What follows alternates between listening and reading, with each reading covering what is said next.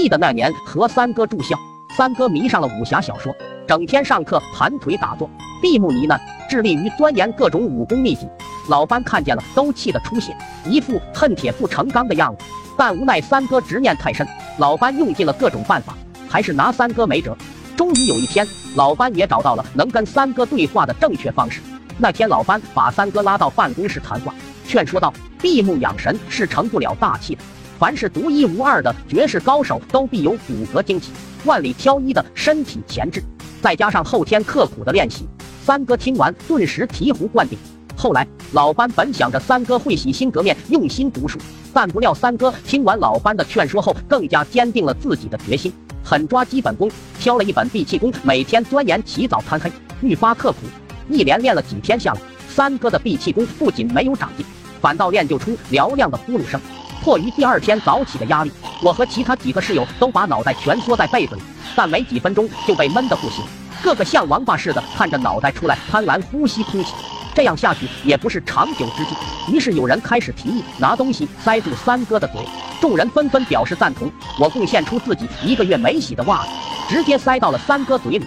这招果然立竿见影。可能因为袜子太久没洗了，布料已经失去了原有的透气性。三哥的呼噜声果然没那么大了。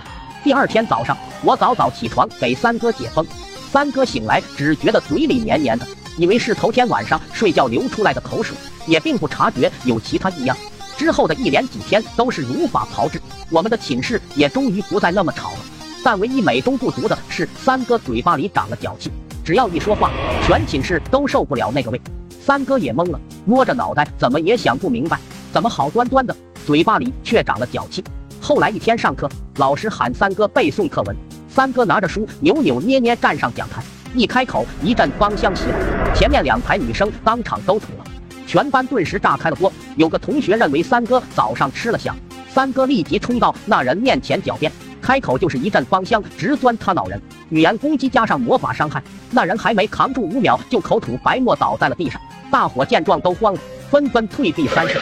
最后还是老师出面，猛地吸了一口气，把那位倒地的同学拖出教室。这事之后，老班给三哥开了两天假，说是要把嘴巴里的异味清理干净才能回来。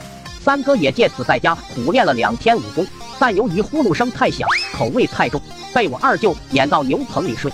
三哥难过的无以复加，最后只能放弃练武，口臭也是在吃了几天除脚气的药之后逐渐好转。